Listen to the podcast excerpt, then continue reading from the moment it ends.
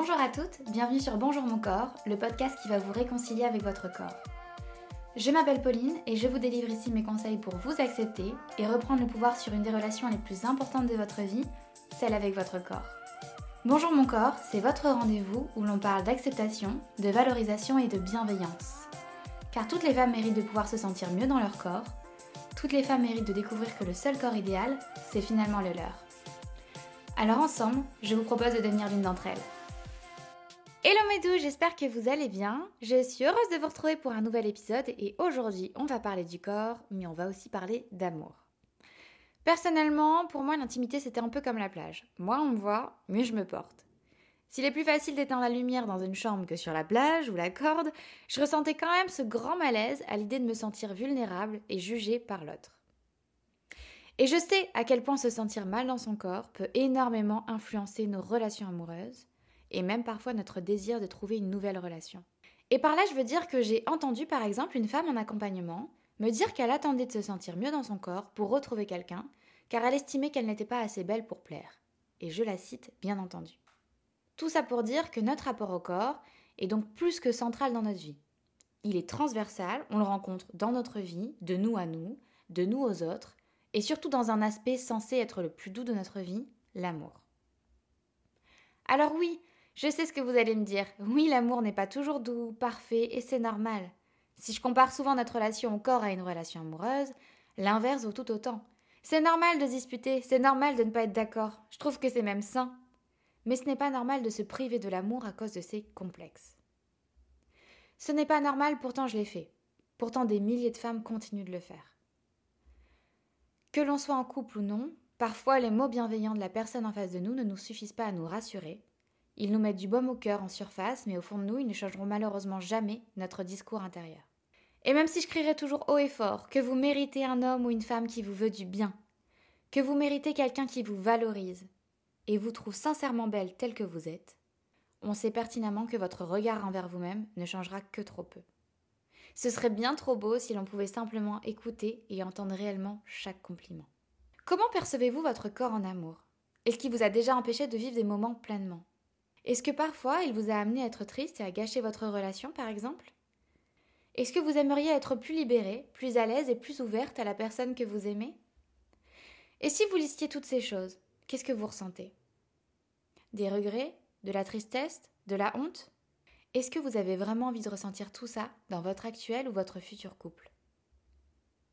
Il y a tellement d'aspects à gérer dans une relation amoureuse, tellement de facteurs internes ou externes au couple. C'est déjà compliqué, je trouve, à notre époque de la surconsommation de Tinder de vivre une belle histoire. Alors pourquoi laisser notre rapport au corps nous bloquer dans ce qui devrait être pourtant si beau et naturel? Alors oui, certaines me diront que des ex ont été blessants, durs, voire méchants, et que ces paroles sont comme une marque indélébile, impossible à oublier, qu'elles ont peur d'entendre ces mots dans la bouche de leur actuel ou futur, et que par peur elles préfèrent se cacher, s'oublier et passer après tout le reste. Et je le sais très bien. Tu n'as pas un cul assez bombé. Pourquoi t'as des cellulites en fait? Franchement, maigrir un peu, ça pourrait vraiment te faire du bien.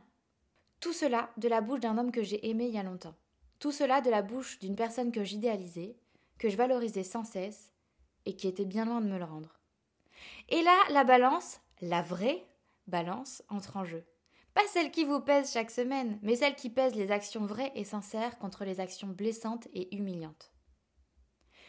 Pourquoi attacher de l'importance aux paroles d'une personne à des milliers d'années-lumière de ce que vous recherchez réellement, de ce qu'il vous faut réellement? Pourquoi attacher autant d'intérêt à ces mots qui n'ont de valeur que parce que vous leur en donnez? Cette personne ne souffre plus de toutes ces paroles. Si, comme moi par exemple, vous avez rompu, bah, j'estime ne pas avoir à souffrir des conneries qu'il pouvait me dire vis-à-vis -vis de mon corps. On est d'accord et on est toujours sur cette double taxation. Vous souffrez car on vous insulte, oui, moi je considère que rabaisser une personne sans cesse sur son physique, ça revient à l'insulter. Et vous souffrez aussi encore parfois des années à cause de tout ça parce que ça finit par devenir votre propre vérité. Allez, maintenant on va passer aux solutions, au meilleur moment de ce podcast. Et pour ça, je vous propose une petite règle de trois pour se souvenir de tout ça. La première chose, c'est qu'on arrête de prophétiser. N'imaginez pas ce que votre chéri pense de vous, parce que vous serez sûrement à côté de la plaque. Un homme, par exemple, se force rarement à faire des compliments, parce qu'il n'y pense tout simplement pas. Donc laissez-le parler, faire le premier pas et écoutez-le. Et surtout, ne lui dites pas en retour Ah bon Tu ne trouves pas que ça me grossit un petit peu? Oui, on l'a toute fait, hein, celle-là. Donc ne lui mettez pas en tête des idées qu'il n'a même pas. La deuxième chose, c'est ne vous comparez pas à son ex. Par exemple, mon amie m'avait dit qu'elle avait peur des moments d'intimité avec son chéri parce que l'ex de ce chéri avait des plus gros seins qu'elle. Elle craignait qu'il soit déçu entre guillemets. Alors oui, mais il n'est plus avec elle. Il est avec toi. Et puis imaginez que cette personne vous rejette pour la taille de vos seins. J'ai envie de vous dire, mesdames, s'il le fait vraiment, vous pouvez partir de suite. Aujourd'hui, vous avez le droit de mériter une personne qui vous estimera bien au-delà de votre physique. Mais osez, car sans ça, vous ne saurez jamais et il ne restera que des regrets. Et les regrets, on est d'accord, on n'aime pas ça du tout. La troisième chose, c'est apprenez à gérer les critiques, même si, je le sais, c'est très dur. Et surtout à comprendre que vous avez le pouvoir de les laisser vous glisser dessus. Car vous n'avez plus peur de faire le grand saut. Alors oui, je sais que c'est difficile de ne rien prendre personnellement, surtout quand ça touche un sujet qui est déjà particulièrement épineux. S'il s'agit d'une personne que vous appréciez profondément, encore plus. Et quand c'est le cas, difficile de simplement l'ignorer. Alors expliquez-lui. Parlez de votre ressenti et dites-lui ce que vous préférez entendre la prochaine fois. Sans être dans le reproche, juste dans les faits. Et les faits sont que vous ne méritez pas d'être blessé gratuitement, même si cette personne pense bien faire. Je suis consciente que certaines personnes sont d'une méchanceté infinie quand il s'agit du gien physique. Mais la bonne nouvelle, c'est qu'il ne s'agit que d'un échantillon. Non, tout le monde n'est pas comme ça, tout le monde ne juge pas, tout le monde n'est pas foncièrement mauvais. Faites-vous confiance. Si vous aimez profondément cette personne et qu'elle vous le rend bien, laissez-vous porter. Vous avez aussi la responsabilité de dire stop et de vous faire passer avant tout. On va dire que l'amour, c'est une danse où vous devez travailler sur votre rapport au corps, mais vous devez aussi avoir une personne saine en face de vous. La personne qui vous accompagne doit être votre cerise sur le gâteau, mais elle ne doit pas être le gâteau. Faire de vous une priorité peut rendre service à votre couple en entier. Ce n'est en rien égoïste ou égocentrique. Je vous l'ai toujours dit, vous méritez le même niveau de bienveillance que vous accordez aux autres. Pensez à ce que vous dites à la personne que vous aimez sincèrement. Vos paroles adressées à celle-ci sont douces, alors soyez douce aussi avec vous-même. N'oubliez pas, soyez indulgente envers vous-même. Parlez-vous comme si vous parleriez à votre petite sœur, à votre meilleure amie, à votre mère. Soyez votre plus grand soutien. Merci à vous d'avoir écouté cet épisode jusqu'au bout si ce message fait écho en vous, n'hésitez pas à le partager à une de vos amies, peut-être que ça lui fera le même effet. Vous pouvez également me laisser un petit mot ou noter cet épisode sur votre plateforme préférée. Ça me fait un bien fou de les lire et ça me motive réellement à continuer. Encore merci pour votre écoute et à bientôt sur le podcast de Bonjour mon corps.